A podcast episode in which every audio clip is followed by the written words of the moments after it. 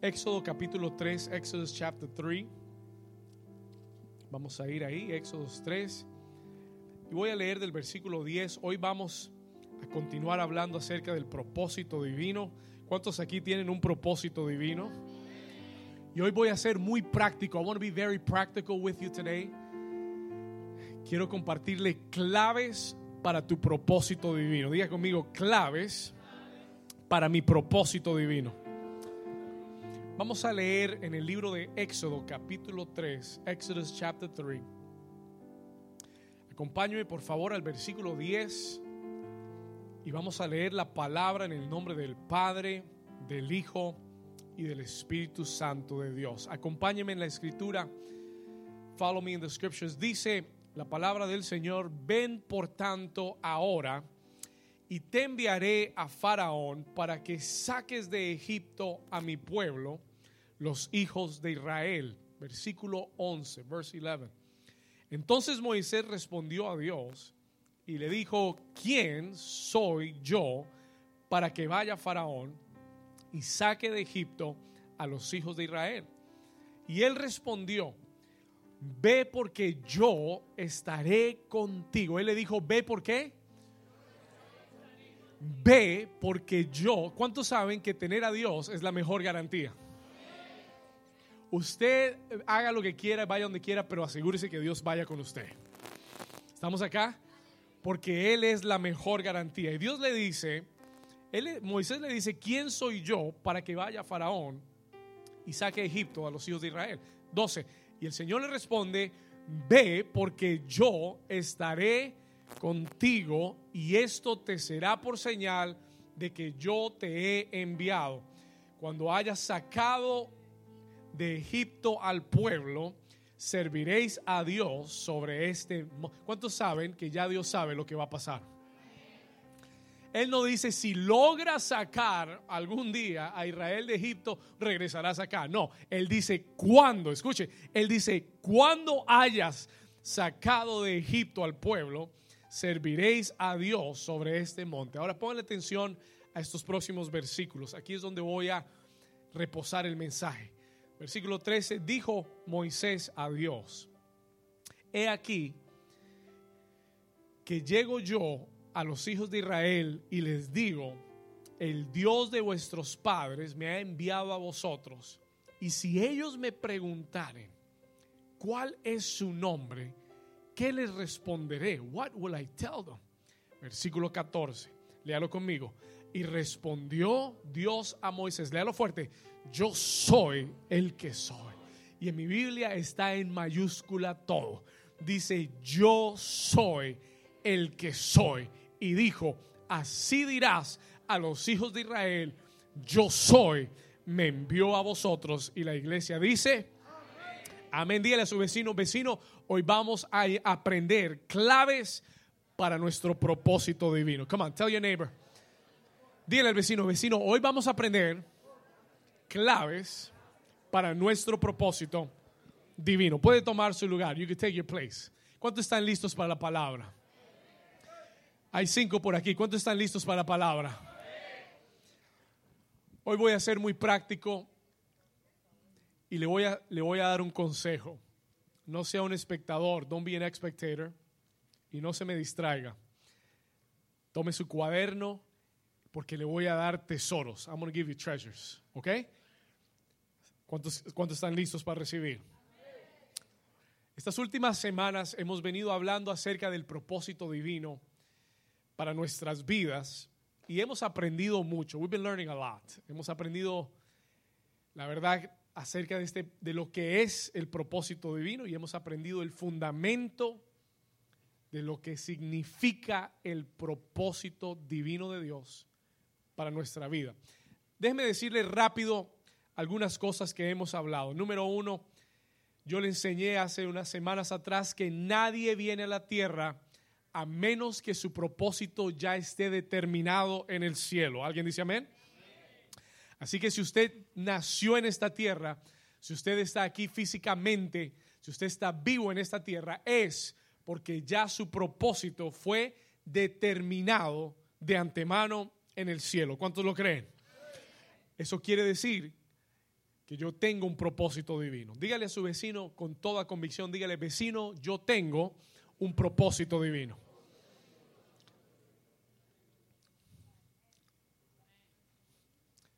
Diga conmigo, yo no soy un accidente, ni soy un experimento. Yo tengo un propósito decretado por Dios. ¿Alguien dice amén?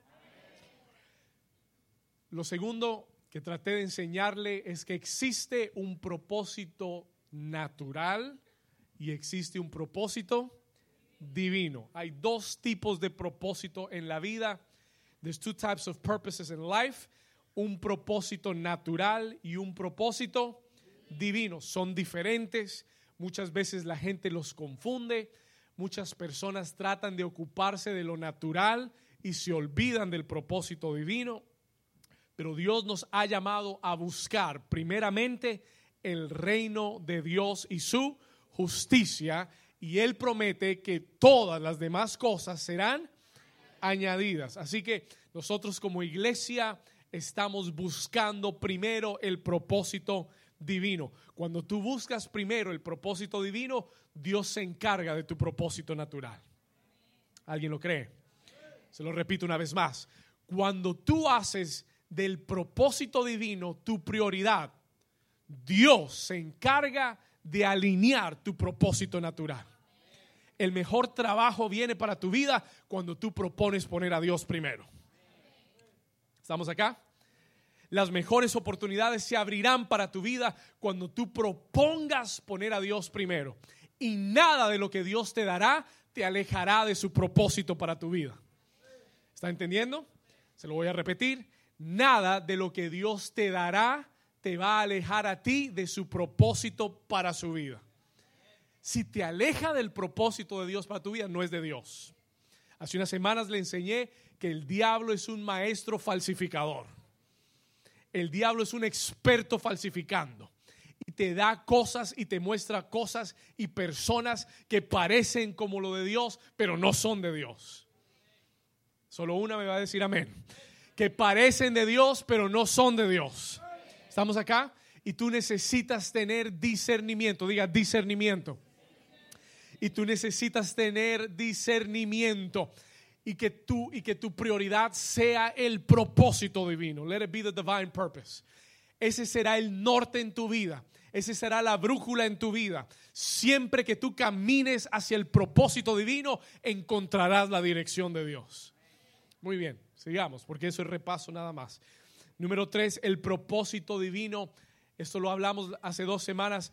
El propósito divino es la intención original de Dios para mi vida. Diga conmigo, el propósito divino. Dígalo fuerte, el propósito divino es la intención original de Dios para mi vida. Y cuando Dios te mira, Dios no te mira por la suma de tus errores, ni te mira por tus pecados. Cuando Dios mira tu vida, Él está viendo el propósito, la intención original por la cual Él te creó. Alguien puede darle gracias a Dios por eso. Gracias que cuando tú me miras, vale, vale, vale el aplauso al Señor. Wow. Y cuando usted entiende ese principio, when you understand that, that principle, que cuando Dios nos mira, siempre su llamado está listo para nuestra vida. It's ready for our lives. Muy bien. Hoy quiero enseñarte algunas claves prácticas.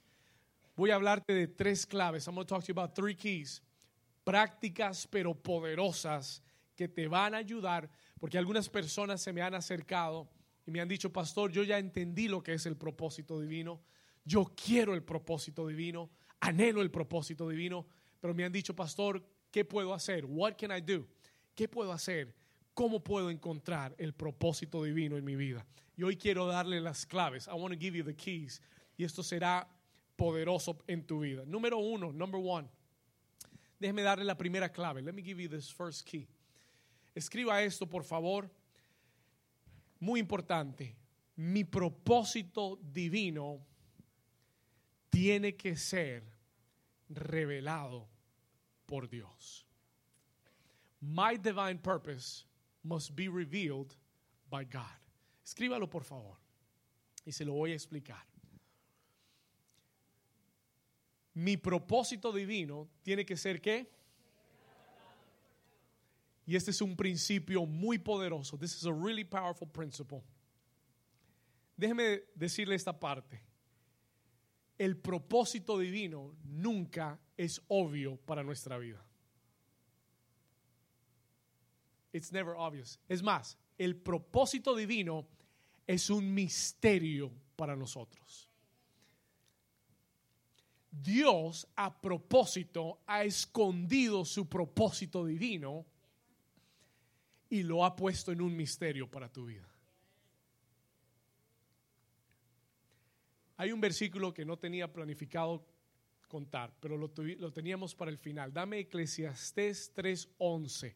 Anote este versículo y mire lo que dice este versículo. I want you to see what this verse says. Eclesiastés 3:11. Mire lo que dice este versículo. Yo sé que está un poquito difícil de leer, yo se lo voy a leer. Dice, todo lo hizo hermoso en su en su tiempo. Dios todo lo hizo hermoso en su tiempo. Y ha puesto, escuche esto, y ha puesto eternidad en el corazón del hombre. Wow, wow, wow, wow, wow, wow. ¿Qué ha puesto en el corazón del hombre? Yo le dije hace unas semanas atrás que usted y yo venimos de dónde? De la eternidad. Tú y yo venimos de donde no existe el tiempo. Y, aquí dice que Dios ha hecho, eh, dice, todo lo hizo hermoso en su tiempo y ha puesto eternidad. Él ha puesto misterios. Cosas que el hombre no entiende, que no son de este mundo. Cosas que no son naturales porque la eternidad no es algo natural. ¿Usted conoce algo en la tierra que sea eterno? ¿Alguien aquí conoce algo en la tierra que sea eterno? Lo eterno no es natural. Él dice, yo he puesto cosas sobrenaturales, espirituales en el corazón del hombre. He puesto eternidad en el corazón. Miren lo que dice, sin que alcance el hombre a entender la obra que ha hecho Dios desde el principio y hasta el fin. Yo sé que si usted no está despierto, no entendió ni papa. Escúcheme bien. Porque esto es poderosísimo. This is really powerful. Pero se, se, lo voy a resumir, se lo voy a poner fácil. Dios dice, yo he puesto misterios en tu corazón que no vas a poder entender. Y el propósito divino no es algo de la tierra, es algo que viene desde la eternidad. Y, esa, y ese propósito divino para el hombre, el hombre no lo podrá alcanzar a entender, al menos que el propósito divino sea revelado por Dios. Write that down, please. Escriba eso. El propósito divino no es obvio. It is not obvious. El propósito divino, tú nunca vas a nacer y decir, ah, yo ya sé para qué Dios me creó. Oh, yo ya sé para qué Dios me trajo esta tierra. It's not going to come to you like that no va a venir así. El propósito divino es un misterio. Diga conmigo, es un misterio. Dígalo fuerte, diga, es un misterio. Dígale al vecino, vecino, el propósito divino es un misterio. Y tiene que ser, ¿qué cosa? Tiene que ser, ¿qué? It has to be revealed. Tiene que ser revelado. Escúcheme bien. Le voy a dar algunos ejemplos bíblicos. Pregunta. ¿Usted cree que el propósito divino de David era obvio? De David, el pastor de ovejitas, que aún su familia, el día que vino el profeta, nadie lo llamó para que viniera a la casa. ¿Usted cree que si ellos hubieran sabido que si hubiera sido obvio el propósito divino de David, no lo hubieran llamado a él primero? ¿Usted no cree que si hubiera sido obvio el propósito divino, el profeta Samuel lo hubiera visto y hubiera dicho, ah, ese es el rey de Israel? Pero miró a todos los demás y dijo, ese, es el de la barbita roja, ese parece. ese va a ser el próximo rey. No, el que es más alto, el otro, el altote, ese tiene pinta de rey. Yo creo que ese, ese parece rey. El que Samuel menos pensaba era el que Dios había escogido para ser rey de Israel. Alguien dice amén. Alguien da un aplauso al Señor. Alguien que entienda lo que Dios está diciendo. ¿Y sabe lo que dice el apóstol Pablo? El apóstol Pablo entiende ese principio y él dice, de lo vil y de lo menospreciado del mundo, Señor, tú has escogido para avergonzar a los más sabios. Vamos, dale un aplauso. Alguien que esté despierto, que le dé un aplauso al Señor. Porque eso quiere decir que aunque la gente no te reconozca, aunque la gente no piense que tú eres bueno para esto, aunque la gente diga, este hombre, esta mujer no va a alcanzar nada, no importa lo que ellos digan, es lo que Dios haya determinado con tu vida. Es lo que Dios ha declarado contigo desde antes de la fundación del mundo. Que la gente piense lo que quiera, pero si Dios me aprueba, yo voy a alcanzar mi propósito. Vamos a dar un aplauso fuerte a Jesús. Diga conmigo, el propósito no es obvio. ¿Usted sabe lo que hizo Jesús los primeros 30 años de su vida? Pregunta, ¿qué tiene que ver la carpintería con salvar al mundo? ¿Qué relación hay entre trabajar con la madera y salvar a la humanidad y ser el Hijo de Dios? Si usted hubiera, y por eso la gente de su pueblo, y por eso la gente con que Jesús se crió, cuando él regresaba a hacer milagros, no le creían. Por eso cuando tú regresas a tu pueblo allá en Puerto Rico, no te creen. ¿Cuántos me están entendiendo? Y cuando Jesús regresó a su pueblo, a su ciudad, decían, este es el hijo de, José y de María. ¿Qué milagros va a hacer? ¿Qué hijo de Dios va a ser? Nosotros lo, vimos crecer, jugamos fútbol con él en la esquina. Jugamos PlayStation juntos. ¿Ah? ¿Cuántos me están entendiendo? Diga conmigo, el propósito no es obvio. Diga conmigo, es un misterio que tiene que ser qué? Revelado. Ya están aprendiendo. It, is a mystery. Es un misterio. ¿Qué es un misterio, pastor? Es algo que está escondido. Something that is hidden un misterio es algo que no es obvio para todo el mundo. Es algo que está escondido y que tiene que ser revelado. Está detrás de una cortina, pero una vez que esa cortina es removida, el propósito es revelado. The purpose is revealed. ¿Alguien está aquí conmigo? Escúcheme bien. No hay, no hay un examen, no hay una evaluación que tú puedas tomar para descubrir tu propósito no hay un hombre en esta tierra que pueda decirte a ti cuál es tu propósito. No man on this earth can tell you what your purpose is. Dios puede usar profetas para tratar de ayudarte, pero nadie puede decírtelo. Dios tiene que revelártelo. Diga conmigo, tiene que ser revelado. ¿Dónde, pastor, está escondido este misterio? Where is this mystery hidden? Este misterio está escondido en el Dios que te creó. Escriba esto. La única forma, hoy, hoy estamos en clase, esta es una clase de gente de propósito. La única forma, anote esto, porque aquí viene el principio en el que vamos a hablar de Moisés, poderosísimo. La única forma de tener la revelación de tu propósito es primero teniendo una revelación de quién es Dios.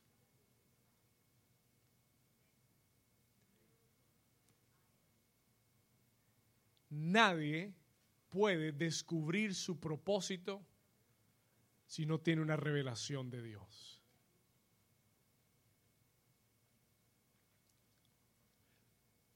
Se lo voy a decir de esta forma. Dios escondió el propósito divino en él para que nadie lo encuentre, al menos que no sea en Dios.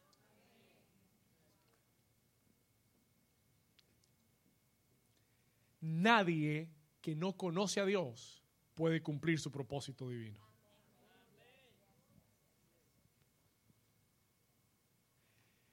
Todo hombre en la Biblia que cumplió su propósito tuvo que primero tener un encuentro con Dios.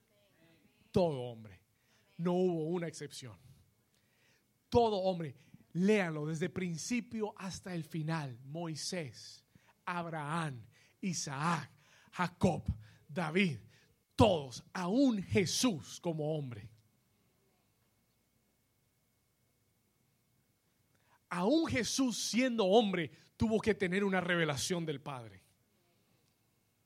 Antes de comenzar su propósito divino en la tierra, la Biblia dice que Él descendió a las aguas y dice que los cielos se abrieron y se oyó una voz audible que dijo, este es mi qué?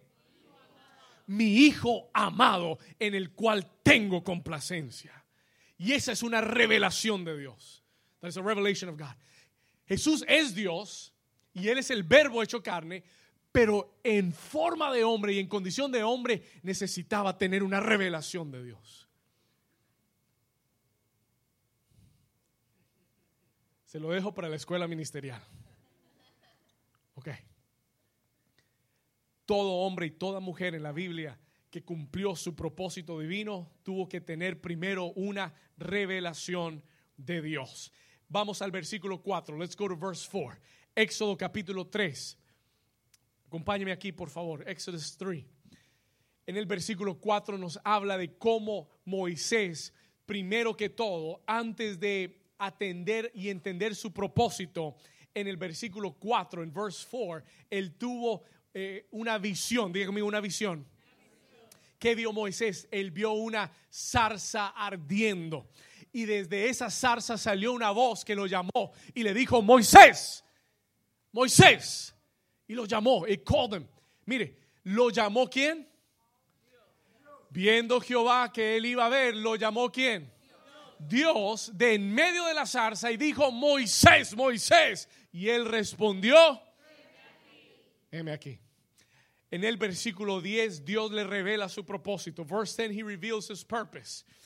Le dice para qué lo está llamando. He tells him why he's being called. ¿Para qué? Él dice, viendo Jehová, versículo 10, verse 10, 9, 10, uno más. Dice, ven por tanto ahora y te qué, y te enviaré a Faraón. ¿Para qué? Para que saques de Egipto a mi pueblo, a los hijos de Israel. Le, le da el propósito. What is his purpose? Para que saques de Egipto a mi pueblo Israel. Versículo 13, verse 13. 13. Moisés le pregunta, he aquí que si yo llego a donde los hijos de Israel y les digo, el Dios de vuestros padres me ha enviado a vosotros, y ellos me preguntaren, ¿cuál es tu nombre? Señor, ¿qué le respondo? ¿Quién les digo que eres tú? Who do I tell them that you are? Porque para cumplir tu propósito, tú necesitas tener una revelación de qué? De quién es Dios. Who God is. Versículo 14. Sígame aquí, por favor, porque aquí viene algo poderosísimo para su vida. Here's something powerful. Y respondió Dios a Moisés y le dijo, yo soy el que soy. Diga amigo, yo soy el que soy. Y así dirás a los hijos de Israel, yo soy, me envió a vosotros. Dios le da a Moisés una revelación personal de su, de su nombre. Ningún otro hombre en la Biblia había recibido esta revelación de Dios. Abraham, Dios le dijo, yo soy el Todopoderoso, el Shaddai. A Jacob le dijo, yo soy el Dios de Jacob. I am the God of Jacob. ¿Estamos acá? Y Dios se le revela a cada uno de una forma diferente. Pero a Moisés Dios le dice, ¿sabes cuál es mi nombre? Yo no soy Jehová Jireh, no soy Jehová eh, Shaddai, Nisi, no, no, yo soy el que soy. Y cuando te pregunten por mi nombre, tú les vas a decir, yo me llamo, yo soy. Escúcheme bien, listen to me carefully. Moisés tuvo una revelación personal de Dios, de su naturaleza, de su carácter. ¿Por qué? Hay dos cosas de este nombre que le quiero decir rápido. I want to tell you two quick things about this name. dos cosas rápidos del, del nombre yo soy. Número uno, dos cosas que nos enseñan de Dios, que nos revelan de Dios. La primera, anote esto. Número uno, ¿qué quiere decir el nombre yo soy? El nombre yo soy es un nombre que está en un eterno presente, en un eternal present. Porque yo soy no es yo fui y no es yo seré. Yo soy está siempre en él. Y si tú dices yo soy mañana, estará en él. ¿Estamos acá? Mañana tú dices yo soy, estará en él presente. It will be in the present. Cada vez que tú digas yo soy, siempre estará en él presente. It will always be in the present. Yo soy, diga conmigo, yo soy, es un eterno presente. ¿Cuántos están conmigo? ¿Vamos bien? ¿Are we okay? Yo soy es un eterno presente. Esto es parte de la naturaleza de Dios. This is part of God's nature. Why? ¿Por qué? Porque la Biblia declara que Él es el mismo ayer, es el mismo hoy y será el mismo por siempre. ¿Alguien dice amén a eso? ¿Qué quiere decir eso, pastor? Pues Dios le está diciendo a Moisés, Moisés, yo quiero que sepas que yo no cambio. Yo quiero que sepas que, que, que en mí no hay sombra de variación. Yo quiero que sepas que, que Dios no es hombre para que mienta, ni hijo de hombre para que se arrepienta. Que Él es el mismo ayer, es el mismo hoy y seguirá siendo el mismo mañana y por siempre. Que sus planes para ti siguen siendo planes de bien y no de mal. Que Él cumplirá su propósito en ti. ¿Hay alguien aquí que esté entendiendo? Alguien aquí que crea en el yo soy. Alguien aquí que le puede dar un aplauso fuerte al gran yo soy. Diga conmigo, Él es. Y lo que Dios te ha dicho y lo que Dios ha prometido seguirá siendo verdad. Y tal vez Dios quiere recordarle a alguien aquí que Él es el gran yo soy. Tal vez en esta mañana hay alguien que Dios quiere recordarle que su nombre es yo soy. Él no es el Dios de tu pasado. Él no es el Dios que fue bueno antes y que hoy es más o menos. No, no, no. Dios es bueno todo el tiempo. Él es bueno. Él no fue bueno. Él no será bueno. Él es bueno. Y no puede ser de ninguna otra forma. Aunque Él quiera ser malo, no puede ser malo. ¿Alguien está aquí? Aunque Él, no, aunque él quiera mentir, no puede mentir. Porque es bueno. Because He is good. Segundo principio, second principle. Escuche esto, segundo principio importante, poderoso, el yo soy.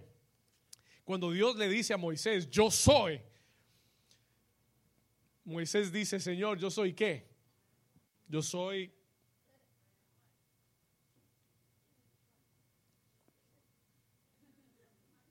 Se cortó la señal, dime. Si estaba hablando con alguien y le iba a decir algo importante y se quedó mudo. No te oigo, dime. No, yo soy. ¿Quién eres? Yo soy el que soy. ¿Y sabe por qué él dice esto? Porque ese nombre de Dios es un cheque en blanco. Es un blank check. Alguien dice amén. ¿Qué quiere decir eso, pastor? Quiere decir, usted póngale lo que usted necesite que Él sea y Él lo será para ti. Dios no es solamente tu sanador, Él es también tu salvador. Y si tú necesitas que Él sea tu redentor, será tu redentor. Y si necesitas que Él sea tu proveedor, será tu proveedor. Y si necesitas que Él sea tu protección, será tu protección. Y todo lo que tú necesitas, Él es. Diga conmigo, Él es. Diga conmigo, Él es mi sanador. Vamos, dígalo fuerte, diga, Él es mi proveedor. Y si algún día pasas un momento difícil y no tienes quien te consuele, Él es tu consolador. ¿Alguien dice amén? Y si algún día estás pasando un momento en el que no tienes dirección, Él es tu guía. Y si, y si necesitas que Él te guíe, Él será tu pastor y nada te faltará. Él es, diga conmigo, Él es mi sanador. Dígalo fuerte, diga, Él es mi proveedor. Diga, Él es mi consolador. Diga, Él es mi paz. Diga conmigo, Él es mi restaurador. Diga fuerte, Él es mi rey. Diga, Él es mi salvador. Y si usted lo cree, denle un aplauso fuerte a Él. Vamos, fuerte a Él.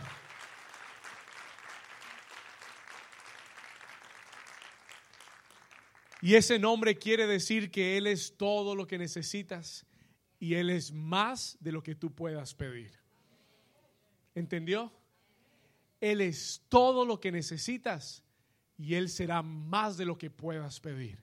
Y por eso dice el apóstol Pablo en Efesios 3:20, Él dice rápidamente, Él dice, el Dios que puede darnos más de lo que podamos pedir o pensar conforme al poder que opera en nosotros más de lo que puedas pedir, más de lo que puedas pensar, es quien Dios es para ti. Alguien dice, gracias Señor. Entonces, para caminar en mi propósito divino, yo necesito tener una revelación personal de quién Él es. Yo no puedo caminar en un propósito sin conocer a Dios.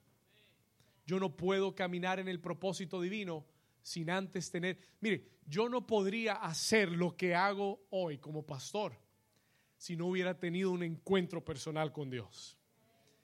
¿Estamos acá? Y todo el que no tiene un encuentro personal con Dios siempre se rendirá ante su propósito. Siempre se rendirá ante lo que Dios le pide que haga. Hay gente que a veces sigue a Dios solamente por emoción. ¿Estamos acá?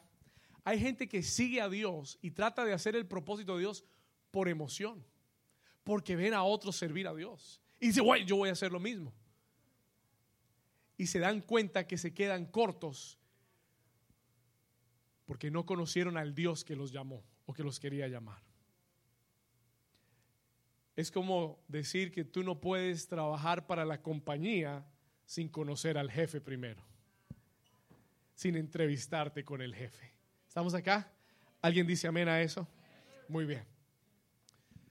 Todos tenemos que pedirle a Dios tener ese encuentro personal con Él, esa revelación personal íntima que cambie nuestra vida, que transforme. Yo no, yo no camino por mi propósito simplemente porque sé que es bueno para mi vida. Yo camino hacia mi propósito porque tuve un encuentro con Dios y ese encuentro con Dios marcó mi vida. ¿Cuántos se, acuerdan del profeta Isaías? La Biblia dice que en el año que murió el rey Usías, vi yo al Señor sentado sobre un trono alto y sublime. ¿Se acuerda? Y sus vestiduras como estas llenaban el templo. Mire, estamos eh, bajo las vestiduras del Señor hoy. Así mismito, las faldas del Señor cubrían el templo, así como esto y su gloria llenaba la casa y vi serafines alrededor del, del, trono con seis alas, con dos volaban, con dos cubrían sus pies, con dos cubrían sus rostros y uno daba voces a otro diciendo, Santo, Santo, Santo es el Señor, Dios Todopoderoso en la tierra está llena de su gloria. Y entonces él dijo, ¿quién soy yo que soy hombre inmundo de labios para que mis ojos hayan visto al Señor? Y el Señor envía un, un ángel, un serafín y toma un carbón encendido, lo pone sobre su lengua, quema sus labios y le dice, sé purificado, ahora es quitado tu pecado. Y entonces, ¿cuántos me están siguiendo? Se lo estoy contando rápido. Y entonces Isaías, Isaías está ahí purificado, limpiado, porque ha tenido una que, una revelación de quién es Dios. Nunca lo había visto así antes. Había servido a Dios, había estado en la casa de Dios, pero nunca había tenido una revelación de Dios. Y en el momento que tiene esa revelación de Dios, él oye una voz que Dios dice, ¿quién irá por nosotros? ¿Y a quién enviaremos? Isaías dice, heme aquí, envíame a mí. Ese día él entró en su propósito divino. Pero ¿sabe por qué entró en el propósito divino? Porque tuvo una... Denle un aplauso fuerte al Señor. Vamos. Dígale al vecino, necesitas una revelación de Dios. Número dos, number two. Esto está bueno, ¿sí o no?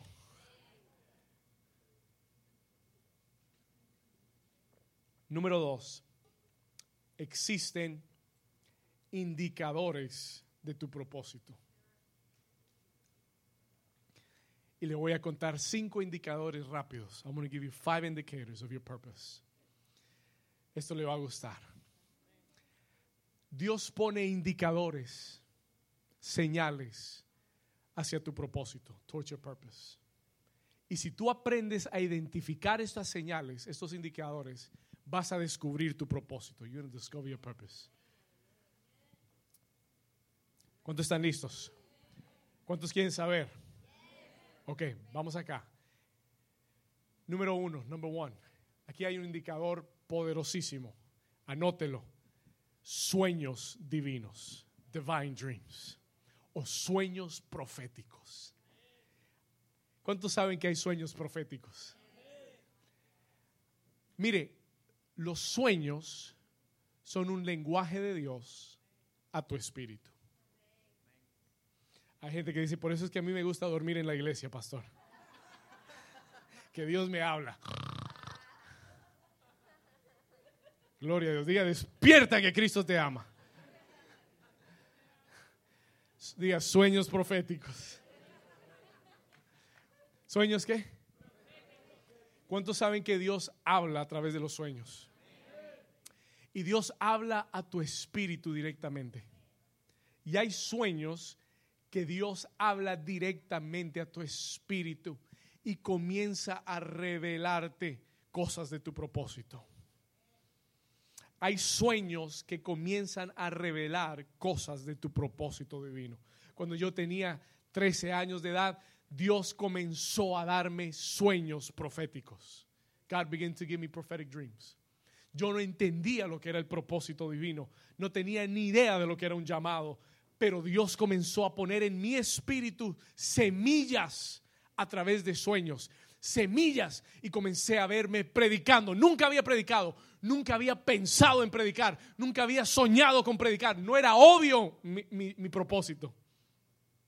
Porque si usted me hubiera conocido a los 12, 13 años, usted hubiera dicho, no, este, este niño para todo menos para predicar.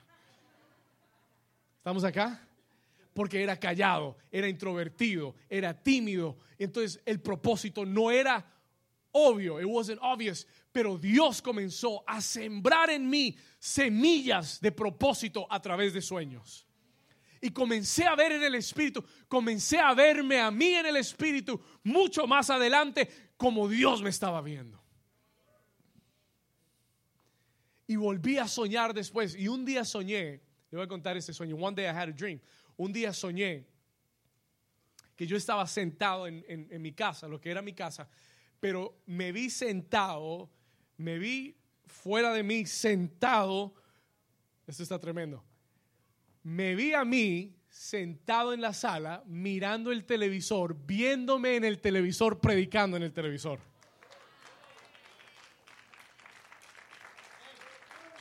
Gracias por los que se alegran por mí.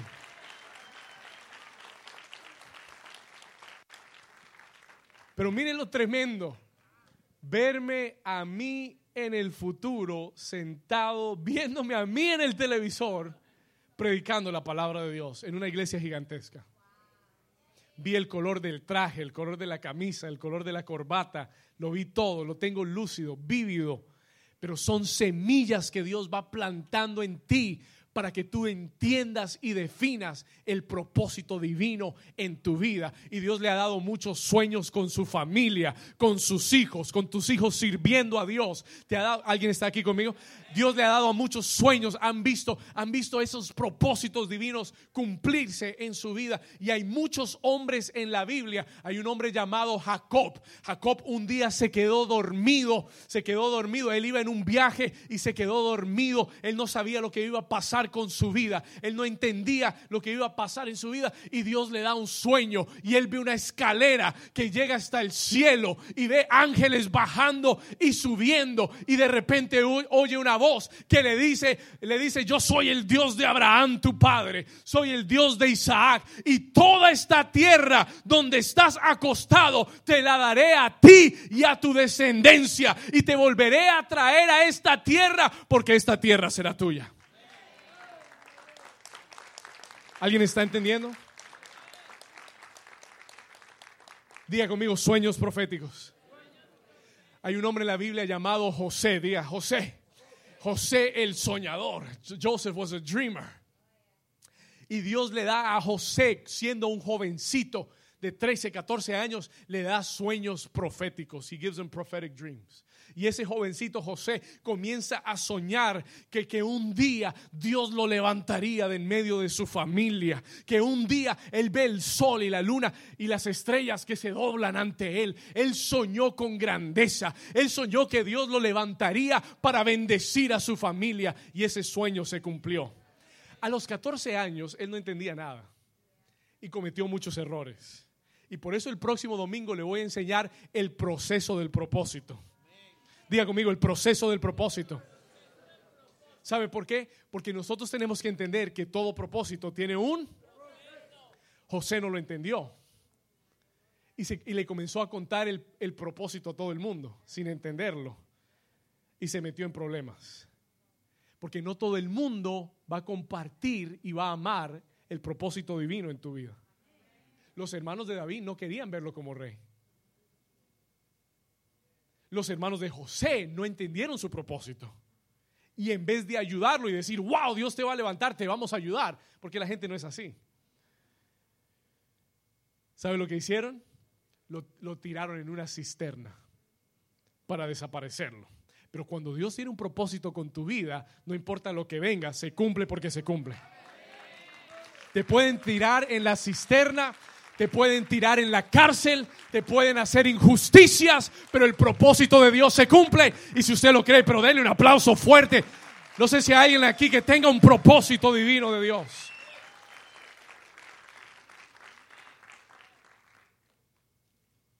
Ok. Número dos, number two. Sueños, número uno, sueños divinos, sueños proféticos. Number two, número dos. Hay algo que se llama frustración santa. Holy frustrations. Y tengo que decir santa porque no toda frustración es un indicador. Pero hay una frustración que es santa. Y se lo voy a explicar. I'm going to explain it to you. Escúcheme.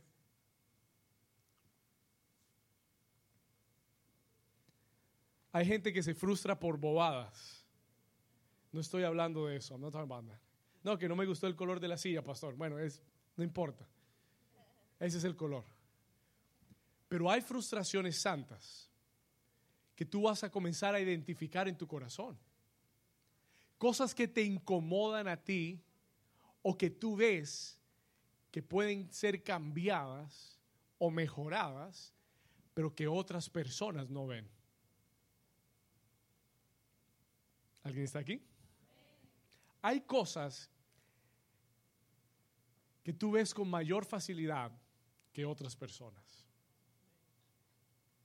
Si tú estás sentado acá y tú oyes la banda tocando, la, banda ministrando, los adoradores cantando, y tú dices, Jennifer se salió del tono.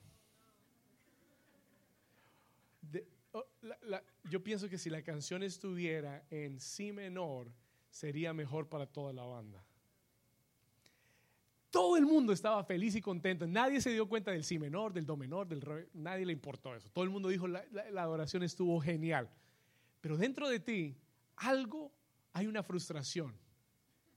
There's a small frustration. No con Jennifer, porque Jennifer la queremos todos. No, no dijeron nada, Jennifer. No sé si preocuparme o... Bueno, la quiero yo, pues, y Gabriel. Ok, entonces, entonces no, es, no es por la persona, es por qué.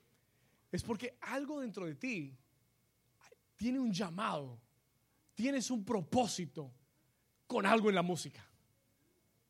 Que tú detectas, que tú ves, que tú quieres arreglar, pero que nadie más ve. ¿Alguien me está entendiendo? Alguien llega y dice, pastor, yo veo las sillas no están bien arregladas, no están en orden, no están en línea. Todo el mundo no le importó, todo el mundo se sentó y le dio igual. Pero tú las vistes desordenadas. Tú las vistes. Es muy posible que haya algo dentro del servicio en tu vida. Algo para servir en tu corazón, para arreglar, para organizar, para ordenar. Hay gente que Dios le ha dado eh, esa frustración santa. Escuche esto, Moisés, Moses. Moisés nació en el palacio de Faraón, se crió en el palacio de Faraón, pero tenía una frustración, una frustración qué? ¿Cómo lo sabemos? How do we know that? Porque un día, cuando él vio a un egipcio maltratar a un hebreo, le cayó un, un enojo santo. Se le vino una frustración encima y no se pudo quedar con los brazos cruzados. Otros se quedan con los brazos cruzados, pero él dijo, yo tengo que hacer algo. Ahora, lo hizo en sus fuerzas y lo hizo mal hecho, pero dentro de él ya había un indicador de lo que era su propósito. ¿Alguien está aquí? ¿Estamos acá? Y él tomó acción y fue y tomó a aquel, aquel hombre y lo mató. No que fue lo correcto, pero eso demuestra que había una frustración santa en su corazón. ¿Cuántos dicen amén? Muy bien. Número tres, I gotta keep going. Tengo que seguir rápido. Número tres, se los voy a dar rápido. I'm to give this to you quick. ¿Cuál fue el primero? ¿Sueños qué? Divinos sueños proféticos. Número dos, frustración santa. Número tres, una compasión particular por otros. Anote esta cita, por favor. Mateo capítulo 9, versículo 36. Matthew 9, 36. Mateo 9, 36. Vamos a leerla aquí arriba. Yo quiero que usted ponga atención a esto. Mire lo que dice. Esto es acerca de Jesús. Dice, y al ver las multitudes, ¿qué dice? ¿Tuvo qué? Al verlas qué? Tuvo compasión de ellas. Porque ¿qué vio él? What did he see?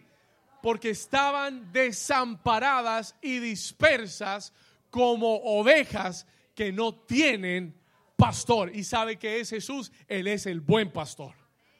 Y cuando Él vio personas que estaban desamparadas, que no tenían guía, Él fue movido a qué? A compasión. Y yo te pregunto en esta mañana, and ask you this morning, ¿qué clase, a qué clase de personas Dios te ha dado compasión? What type of people has God given you compassion for? Hay personas aquí que Dios te ha dado compasión por los enfermos. Hay personas aquí que Dios te ha dado compasión por madres solteras. Hay, hay personas aquí que Dios te ha dado compasión por gente que no tiene hogar, homeless people, por alimentar a otros. Dios te ha dado compasión por aquellos que están perdidos. ¿Hacia qué grupo de personas sientes una compasión? What type of people do you feel compassion? Porque donde va esa compasión hay un propósito ligado. ¿Estamos acá? ¿Alguien dice amén? Hacia donde hay compasión hay un propósito ligado. ¿Tienes compasión por los jóvenes? Hay un propósito ligado. ¿Tienes compasión hacia los que se pierden? Hay un propósito ligado a eso.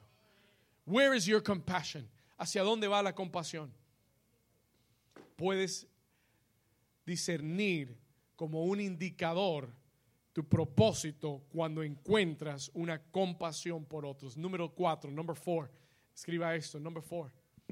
No solamente una compasión, sino una pasión. There is a passion. Escriba esto, una pasión santa.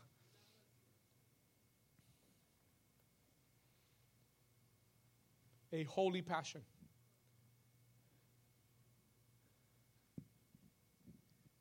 Aquella cosa la cual despierta en ti una pasión, a passion. Una pasión santa por lograr algo, por hacer algo. Míreme acá, pon atención. Una pasión santa por hacer algo. Alguien me dijo un día, somebody told me one day, tu propósito divino está ligado a una pasión santa. Y esa pasión santa tiene que ver con aquello que tú podrías hacer el resto de tu vida sin que alguien te diera un solo centavo.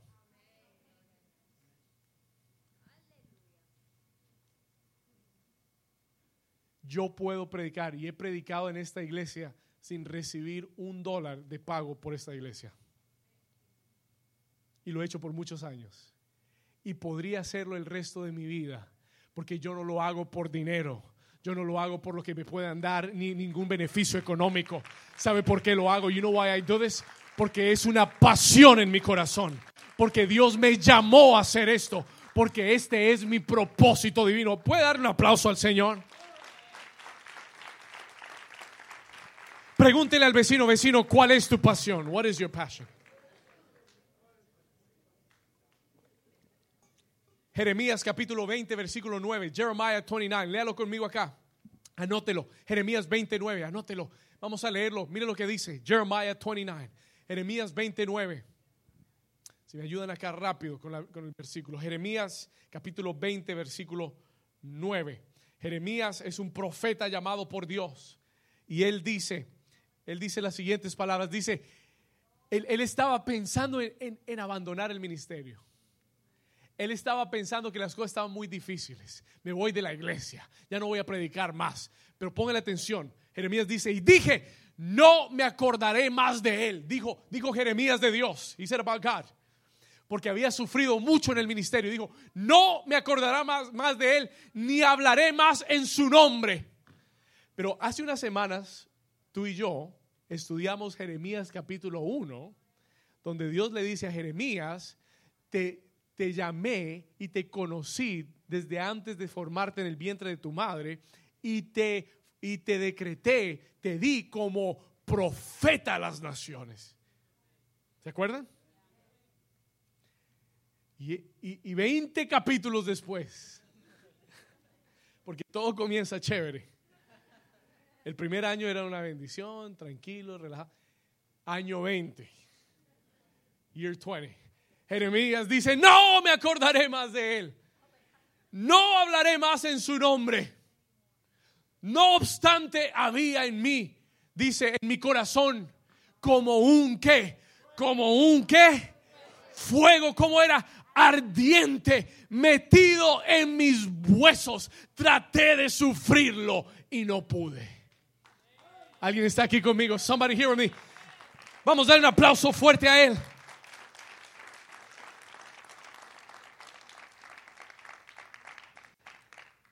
Él dice, yo traté de callarme, pero había un fuego en mis huesos que traté de callarme, traté de, traté de apagarlo, pero no pude. I couldn't do it. Porque hay una pasión santa en tu corazón. Hay una pasión que Dios ha puesto en tu corazón. Y tienes que cultivar esa pasión. Tienes que trabajar por esa pasión. Tienes que alimentar esa pasión. You gotta feed that passion. Alguien dice amén porque en esa pasión está el propósito divino. Es un indicador de tu propósito divino. Número 5, number 5. ¿Cuántos están recibiendo algo? ¿Sí, les está ayudando esto? Indicadores de propósito, número 5, number 5. Cuando tú encuentras la gracia sobrenatural para lograr algo hay gente que tiene la gracia para lograr algo. A otras personas se les dificulta hacer eso. Pero a ti hay una gracia sobre ti que te resulta fácil. Y no es que seas tú, no es que sea tu talento ni tu habilidad, es la gracia que hay sobre tu propósito. ¿Está conmigo? Cuando tú encuentres una gracia para algo. Hay gente que me dice, pastor, eso, yo, yo no quisiera ser pastor nunca en mi vida. Porque eso es muy duro. ¿Quiere que le cuente la verdad? Es duro. ¿Sabe lo que es trabajar con gente? ¿Sabe lo que es tener paciencia? Amor amortiguador.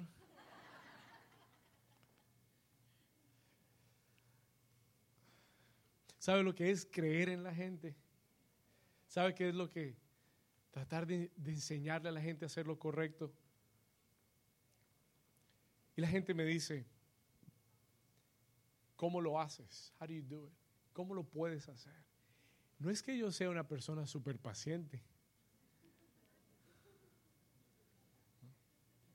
Pero ¿sabe lo que es? You know what it? No es mi carácter, no es mi forma de ser.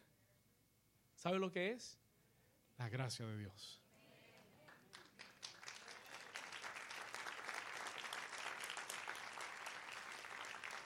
Yo puedo hacerlo porque hay una gracia sobre mi vida para hacerlo.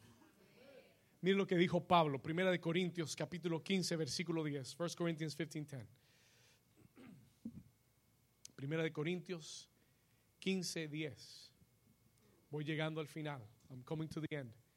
Le voy a dar algo buenísimo acá. Mire lo que dice. Primera de Corintios 15, 10.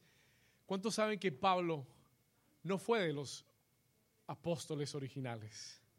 Él no, él no caminó con Jesús. Él fue un perseguidor de la iglesia. Diga, el propósito no es obvio. Este, este Pablo, que era Saulo de Tarso, se dedicaba a matar cristianos. Propósito no es obvio. Pero él dice esto porque Dios lo llamó. Jesús se le apareció un día y tuvo un encuentro personal con él. Y le dijo, Saulo, Saulo, ¿por qué me persigues?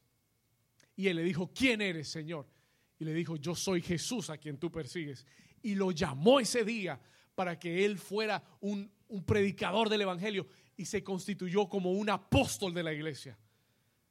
Y él escribe esto a la iglesia de Corintio, que le estaba cuestionando su llamado a ser apóstol.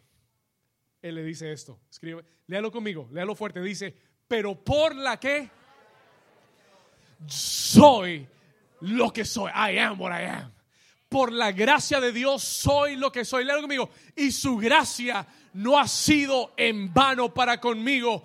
Antes he trabajado más que todos ellos, pero no yo, sino la gracia de Dios que es conmigo. ¿Quién le da un aplauso fuerte al Señor?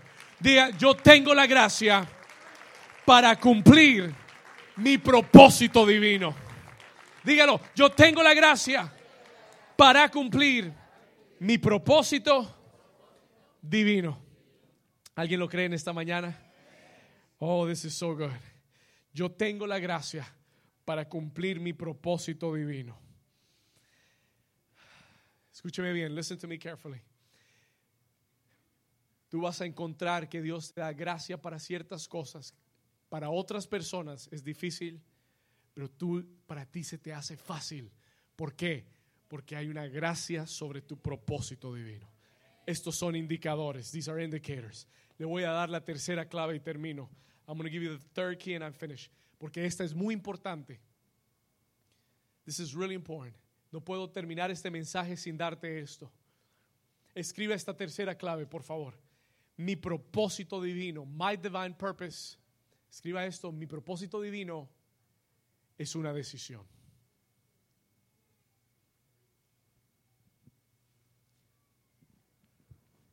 Mi propósito divino es una qué?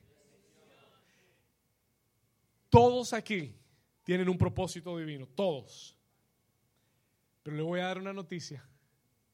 No todos van a alcanzar su propósito divino. Es más, le voy a decir algo más. La mayoría de las personas se mueren sin cumplir su propósito divino. El cementerio está lleno de gente que tenía mucho llamado y mucho potencial, pero se murieron con el llamado y el propósito en ellos. ¿Por qué, pastor? Porque el caminar en tu propósito divino es una decisión. Escúcheme acá. Listen to me carefully el hecho de que Dios haya determinado un propósito para tu vida y el hecho de que Dios te haya predestinado no quiere decir que su propósito se cumplirá automáticamente en tu vida.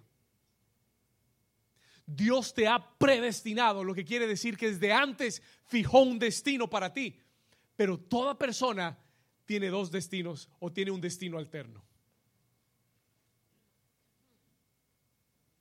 Escúcheme por favor. Toda persona tiene un destino alterno. Usted ha visto, hace, hace un año atrás, Netflix sacó una película donde tú estabas viendo la película y a mitad de la película, halfway through the movie, la película se detiene porque el personaje principal tiene que tomar una decisión. Y la película, los creadores le permitieron a la persona que estaba viendo decidir por el, por el personaje de la película. Tú podías escoger qué hacía él, si tomaba este camino o tomaba este camino, si se iba por acá o se iba por allá. Y basado en esa decisión, el final de la película cambiaba. ¿Estamos acá? Y así es nuestra vida. That's how our life is. Ya Dios ha escrito un final. Pero ¿sabe qué? El enemigo también ha escrito un final. Y tú tienes dos finales alternos. Y Dios sabe cuál será tu final si tú decides lo que Él ha puesto delante de ti. Dios sabe cuál es tu final basado en lo que tú decidas. Based on what you decide. Y por esto la Biblia dice que Dios le dio al hombre libre. Él no decidió por ti. Cuando Dios puso a Adán y Eva en el jardín del Edén, les dijo, escojan ustedes, tienen muchos árboles para comer, pero tú decides cuál comes. No coman de este, del bien y del mal, porque si comen de ese árbol, ciertamente morirán. Hay un árbol que trae muerte para ti, para tu vida. Y Dios le dice, pero tú tienes el poder de escoger. Dios te ha dado una voluntad. Cuando Jesús estaba en el Getsemaní, a punto de cumplir su propósito divino, le vino la tentación de rendirse y él tuvo que orar delante de Dios y decirle, Señor, si es posible, pasa de mí esta copa, pero que no sea mi voluntad, sino la tuya. Estamos acá. ¿Cuántos saben que nuestra voluntad muchas veces quiere hacer lo opuesto a lo de Dios? ¿Cuántos saben que muchas veces hay que ir a donde Dios y decirle, Señor, te rindo mi voluntad? Señor, que no sea mi voluntad, porque si fuera por mí yo lo ahorcaba y lo mataba. Pero Señor, que sea tu voluntad. Señor, yo quiero hacer tu plan y tu propósito. ¿Alguien dice amén? ¿Habrá alguien aquí que quiera hacer la voluntad de Dios? encontré un versículo. I found a verse. Encontré un versículo poderosísimo. Mateo 22, 14. Y, ya voy llegando. I'm, I'm, there. I'm about to finish.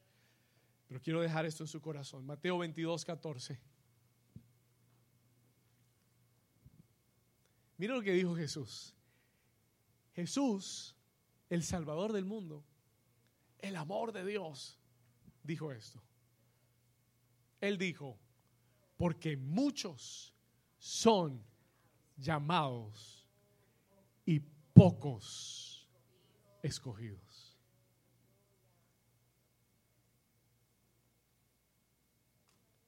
Pastor, no me gustó ese versículo. Escúcheme por favor. Jesús está contando una, una parábola. Y él dice, el reino de los cielos es como un rey que hizo una gran fiesta y envió a su mensajero a convidar a los invitados. Mira lo que dice el versículo 3, verse 3. Vamos acá. Versículo 3. 22, 3. Ese es el principio de la parábola. Mateo 22, 3. Quiero leérselo rápido. Ok.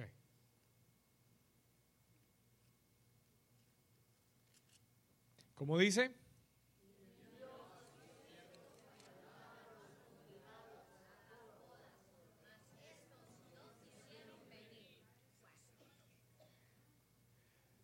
Envió a sus siervos a llamar a los convidados a las bodas y aquí está la clave. Here's the key to the verse. Mas estos no, no ¿No qué? Y hay gente que se va a pasar, se va a perder la boda porque no quieren venir. Tres aplaudieron. Tres que vinieron aplaudieron. Escúcheme bien. Hay gente que ha sido llamada por Dios, que Dios la ha llamado y la ha invitado a estas bodas, que Dios quiere que tú estés en su casa y sirvas para su propósito. Y Él ha invitado a muchos, Él salió por el camino y llamó a muchos, y muchos le dieron excusas. Y toda excusa, escúcheme bien, toda excusa es una indicación de que tú no quieres. ¿Está listo? Pon atención, toda excusa es una indicación de que tú no quieres, porque cuando tú quieres, puedes. ¿Sí o no? El que quiere algo, puede y lo hace. No me venga a decir que no tuve tiempo, que no quise, que, no hubo suficiente, que no tuve. Jesús lo sabía muy bien. Fueron llamados muchos, pero pocos escogidos, porque los que fueron invitados no quisieron venir. Le dieron excusas. Ahora le doy la última parte de esto. Entró un hombre a la boda que aceptó la invitación. Vamos a, vamos a, vamos a adelantar el versículo. No creo que se lo diga a, mí, pero voy a adelantarme. Estoy en el capítulo 22, chapter 22. Mire lo que dice. Ya, te digo, estamos en el 11, leímos el 11, vamos al 11. Mateo 22, 11. Matthew 22, 11. Y aquí terminamos. We'll finish here. Escuche esto porque esto es muy importante. This is really important for you. Y entró el rey, escuche esto, y entró el rey para ver a los convidados y vio allí a un hombre que no estaba vestido de boda. Vino a la boda, pero no estaba vestido para la boda. Escúcheme bien. 12, verse 12. Y le dijo, amigo, caballero, ¿cómo entraste aquí sin estar vestido de boda? Mas el que, mudecido, versículo 13, verse 13. Entonces el rey dijo a los que servían, atadle de pies y manos y echadle en las tinieblas de afuera. Allí será el lloro y el crujir de dientes. Versículo 14, verse 14. Porque muchos son llamados y pocos son qué? Y el Señor me habló, and the Lord spoke to me, y me dijo, si Él te ha llamado y si tú has aceptado la invitación, vístete de acuerdo para que estés donde Dios quiere que estés.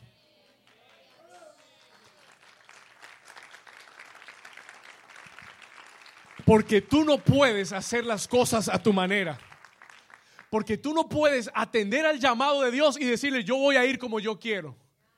Y me voy a vestir como yo quiero y voy a hacer las cosas como yo quiero. No, Señor. Si usted atiende el llamado de Dios, tiene que ponerse la vestidura de Dios. Tienes que, ponerte las vestiduras del hombre nuevo. Tienes que dejar a un lado lo de atrás, lo del pasado, la mentira, el, engaño, la trampa, el pecado. Tienes que desligar, alguien que esté aquí conmigo, tienes que desligarte, tienes que desligarte con el pasado, tienes que desligarte del mundo y tienes que ponerte vestiduras nuevas. Vamos, porque son llamados, pero pocos escogidos. ¿Quiénes son escogidos, pastor? Aquellos que se preparan, aquellos que dicen, Señor, aquí estoy, heme aquí, envíame a mí, yo iré, I will go for you, yo hablaré, yo haré lo que tú me has pedido que haga. Vamos, iglesia, levanta tus manos en esta mañana.